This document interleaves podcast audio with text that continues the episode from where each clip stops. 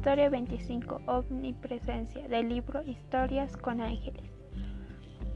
En esta historia nos cuenta cómo el alcalde Dan Billings de la ciudad de Trujillo realizó un viaje a, la, a un pueblo vecino para resolver el problema del señor López y el señor Villa por el asunto de una vaca llamada Holstein.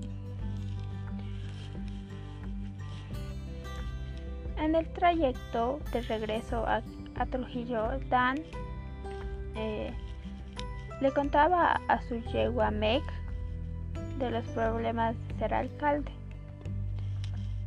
Eh, también Dan para regresar rápido a la ciudad de Trujillo donde le esperaba a su esposa y su bebé de dos meses y medio, eh, decidió tomar el, un sendero eh, por la colina de, del este, em, ya que era el camino más corto, era un atajo.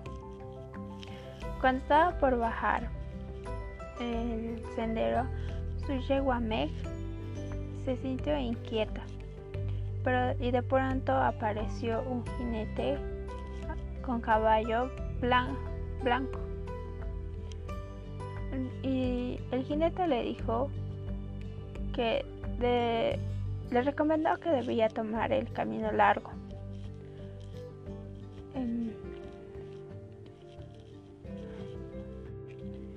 Dan le preguntó que si le conocía, entonces él dijo que él era un amigo suyo. Así que Dan,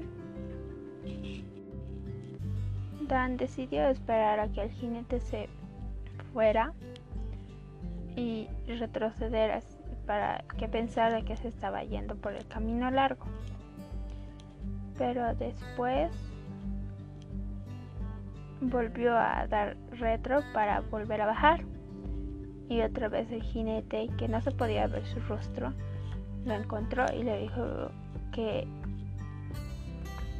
mm, había decidido ir, ir por el sendero. Así que le dijo que le iba a acompañar. Y de pronto, mm, Dan empezó a, a pensar que era más conveniente ir por el camino largo porque mm, lo pensó bien y pensó que no debía viajar por ese atajo porque su yegua y él estaban muy fatigados, cansados. Así que le dijo al jinete que conocía un amigo suyo que vivía por aquí, Frey, en una casa. Entonces le dijo que podrían quedarse ahí el jinete. Cuando llegaron a la casa de su amigo, eh, de pronto su, el jinete desapareció. Entonces él, él empezó a gritar, Señor, Señor. Y fueron los gritos que escucharon sus amigos y le abrieron la puerta. Sus amigos lo acogieron y le, Dan les contó el suceso que había pasado, pero no le creyeron. Y decidieron, decidió acostarse y descansar. Al día siguiente continuó su viaje por el camino largo y cuando llegó su esposa lo había recibido con mucho énfasis emocional porque la policía estaba buscando al señor Villa porque más antes, cuando había el problema, el señor Villa le había mm, amenazado con matarlo si no le daba la vaca. Así que la policía fue a buscarlo y le contó a su esposa que el, señor Villa esa misma noche había estado rondando por, la, por el atajo pero no encontró a Adán porque se había ido a, la casa de su amigo. em, le protegió el jinete porque el señor Villa no lo había visto. Eh, eso fue algo sorprendente. Después de contarle el suceso a su esposa, los dos se arrodillaron en la cuna y pidieron, pidieron gracias a Dios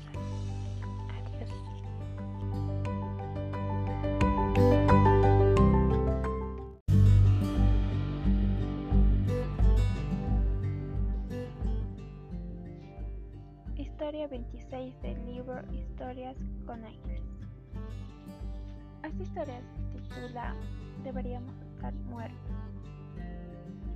Se trata de unos esposos llamados Mari y Gary, Marla y Gary, que son invitados por su alumno en el seminario llamado Salomón a la isla de su familia. El viernes, en la mañana, ellos, Marla y Gary y su hijo Richie, emprenden el viaje a Kenia ya que la isla de Salomón estaba cerca de esa región, pero antes habían pasado por Musoma para obtener su visa de inmigración. Una vez hecho, retomaron el vuelo a Kenia y, una vez llega, hayan llegado se reunieron muchas personas también viajaron a, en la piragua y compartieron el viernes y sábado frutas, alimentos, eh, alabaron a Dios, cantaron, etc. Cuando fue el domingo por la mañana, ellos regresaron por la misma ruta pasaron, y pasaron por Musoma para reportarse que tenía que ya habían cumplido el tiempo de viaje que habían pedido. Pero cuando empezaron a, a llegar, observaron varios militares con, con ametralladoras apuntándoles. Entonces Gary se estacionó y fue a preguntar qué pasaba. Cuando el sargento le empezó a preguntar a él que quién era, era su familia, eh, qué hacía, en qué trabajaba, y volvió a hacerle las mismas preguntas. Así que Gary le dijo que vaya a preguntar al oficial regional de policía y de quiénes eran ellos. Entonces, cuando el oficial apareció en un jet, habló con el sargento. Eh, después, el oficial vino donde Gary y le dijo que se podían ir.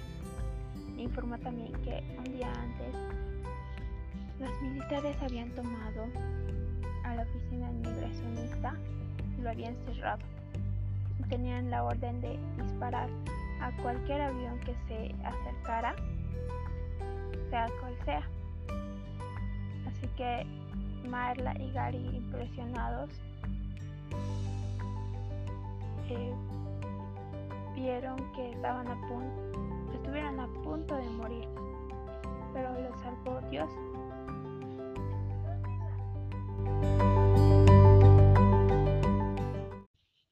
Historia 27. El mar a mis espaldas del libro Historias con Ángeles. Esta historia se trata de George Plum, quien era un submarinista que trabajaba en el US Harder en la época de la Segunda Guerra Mundial. Él nos cuenta que una noche, eh, cuando él estaba en el puesto de contramaestre, eh, le sucedió algo insólito. Cuando el submarino estaba haciendo el patrullaje por las costas de Japón, em, de repente empezaron a llegarles bombardeos y cuando el dieron la orden de cerrar todas las escotillas eh, para sumergirse. Todas habían cerrado, menos el en el don en el que estaba George Plum. Se había cerrado, pero se había abierto de nuevo. y empezó a entrar agua del mar. Eh, George con todas sus fuerzas intentó cerrarla de nuevo, pero la manija se había atascado. Cuando no podía cerrarla, solo pensaba en la oración, Dios ayúdame, Dios ayúdame. Pero eh, no podía porque se estaba ahogando también del agua que le caía encima. Cuando estaba a los últimos segundos ya, no había quien le ayude porque todos se habían ido al, a la cabina de control. Cuando de pronto ya no podía más, fue, se fue inquieteando, inquietando y se puso nervioso. Empezó, escuchó una voz que le dijo que abriera la escotilla. Entonces así hizo. George abrió la escotilla girando la manivela al lado contrario que estaba girando. Y por la fuerza del mar, la escotilla se cerró solita. Entonces, lo que le caía eh, a George al torrentoso, la torrentosa agua, solo fue un chorro.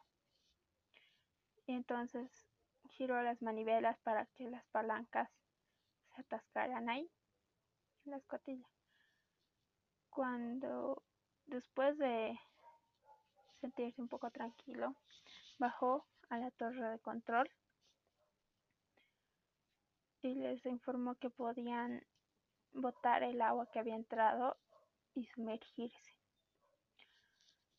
Eh, en la torre de control les preguntó si alguien le había dicho que se abriera la escotilla. Todos sorprendidos dijeron que no. Entonces, ese alguien, Georgie pensó que había sido un ángel de Dios. Ya había pasado 20 años y Georgie todavía no había olvidado esa noche y gracias a eso había tenido una fe indestructible hacia Dios.